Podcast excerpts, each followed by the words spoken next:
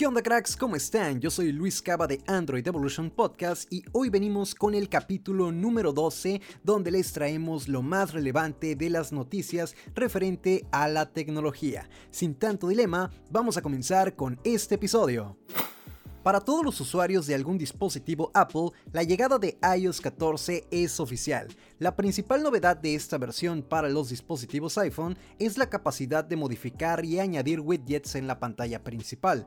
Sí, como en Android, pero bueno, ese no es el punto. También contamos con una nueva función llamada App Library, ventanas flotantes para videos, un asistente Siri renovado, entre mucho más que platicaremos en un momento. Respecto a la compatibilidad de iOS 14, es la misma lista que con iOS 13, la cual quiere decir que a partir del iPhone 6S podrás actualizar tu iPhone a partir de su liberación oficial el próximo otoño. Pues bien, retomando el tema de los widgets, estos sí funcionarán de una manera muy similar a como los conocemos en Android, simplemente es cuestión de crearlos desde la misma aplicación o desde una notificación.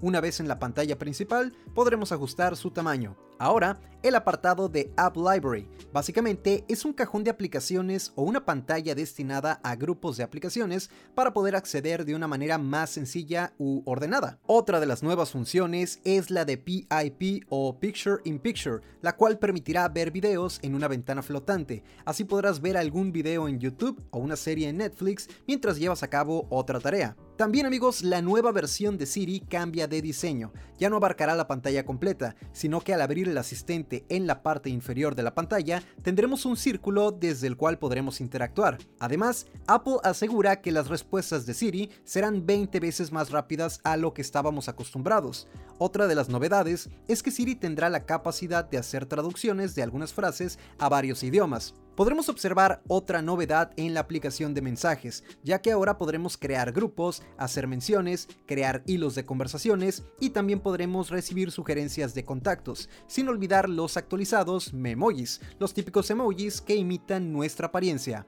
Entre otras novedades, la aplicación de Maps se actualiza también para incluir rutas de bicicletas y puntos para recargar coches eléctricos. CarPlay, por su parte, se actualiza y ahora sirve como llave electrónica llamada Car Key. Con ella podremos abrir nuestro coche con CarPlay. Esto será posible mediante un iPhone con un chip U1 o U1. Y como última novedad tenemos App Clips, función con la que podremos utilizar nuestro NFC y Bluetooth para recibir información cuando estemos en la calle y queramos saber si un local o un negocio cuenta con aplicación. La verdad es que esta nueva versión de iOS trajo consigo muy buenas propuestas. Sí, muchas de ellas tal vez ya las conocíamos por parte de Android, pero oye, es algo bastante común que estos dos sistemas operativos compartan algunas características bastante similares en algunas ocasiones, ¿no lo crees?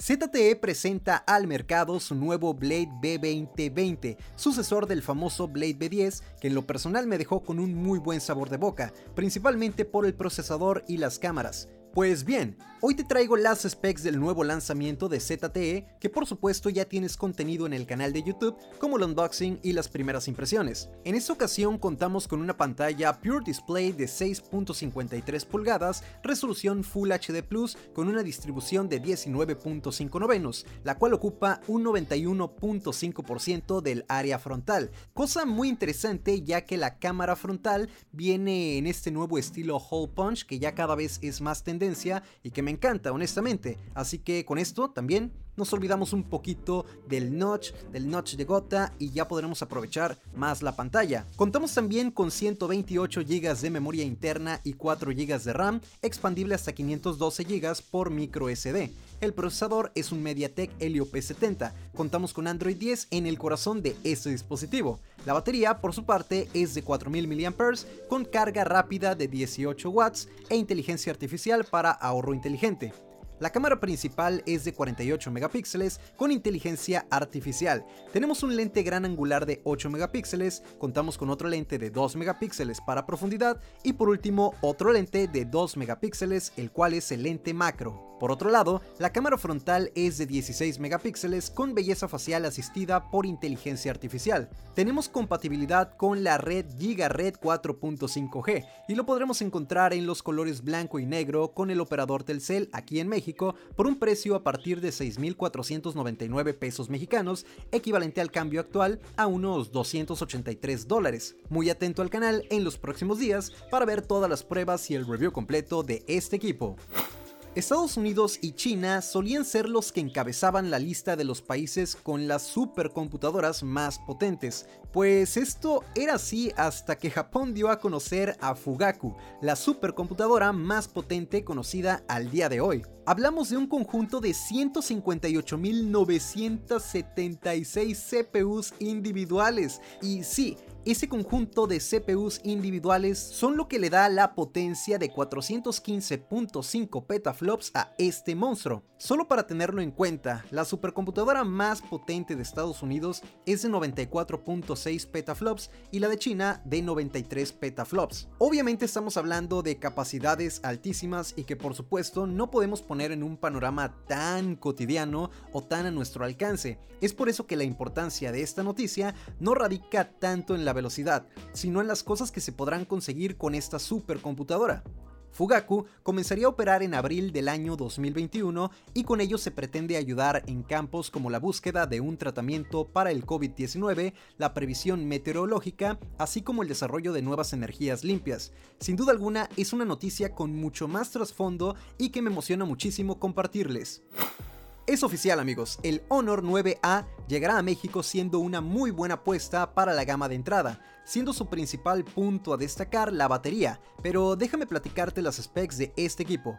Viene con una pantalla IPS de 6.3 pulgadas, resolución HD Plus con un notch de gota. En su corazón viene con un procesador MediaTek Helio P35, 4 GB de RAM y viene en versiones de 64 y 128 GB de memoria interna expandible hasta 512 GB por micro SD. Contamos con Android 10 con la capa de personalización Magic UI 3.0.1. Tenemos doble cámara en la parte posterior del equipo de 13 megapíxeles la principal y un lente de 2 megapíxeles para el efecto de profundidad. La cámara selfie es de 8 megapíxeles. Ahora sí, el apartado de la batería amigos, contamos con 5000 mAh, bastante interesante tomando en cuenta que es un equipo de gama de entrada y que promete una muy buena autonomía gracias a esta gran batería. Por último, viene con un sensor de huella dactilar y conserva el jack de 3.5 mm para audífonos. Como era de esperarse, no cuenta lamentablemente con los servicios de Google preinstalados, por lo que tendremos que hacer uso de la App Gallery y tiendas alternativas para conseguir nuestras aplicaciones favoritas. Dentro de muy poco deberíamos de estar viendo este nuevo equipo en tierras mexicanas, así que muy atentos por acá y en las redes sociales porque estaremos compartiendo toda la información oficial.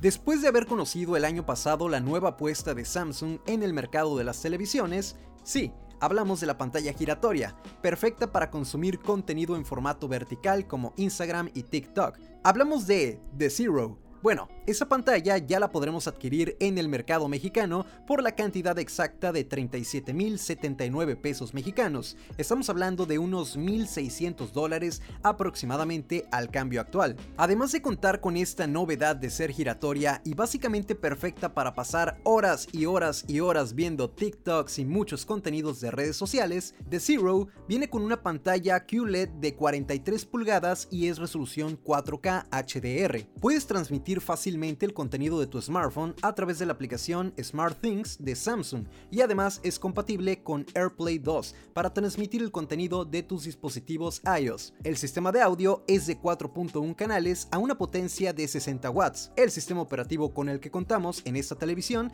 es Tyson OS, compatible con el asistente por voz Bixby, pero también compatible con el asistente de Google y Alexa. Como lo mencioné antes, The Zero ya está disponible en México y muy atento, porque seguramente encuentres alguna promoción por lanzamiento.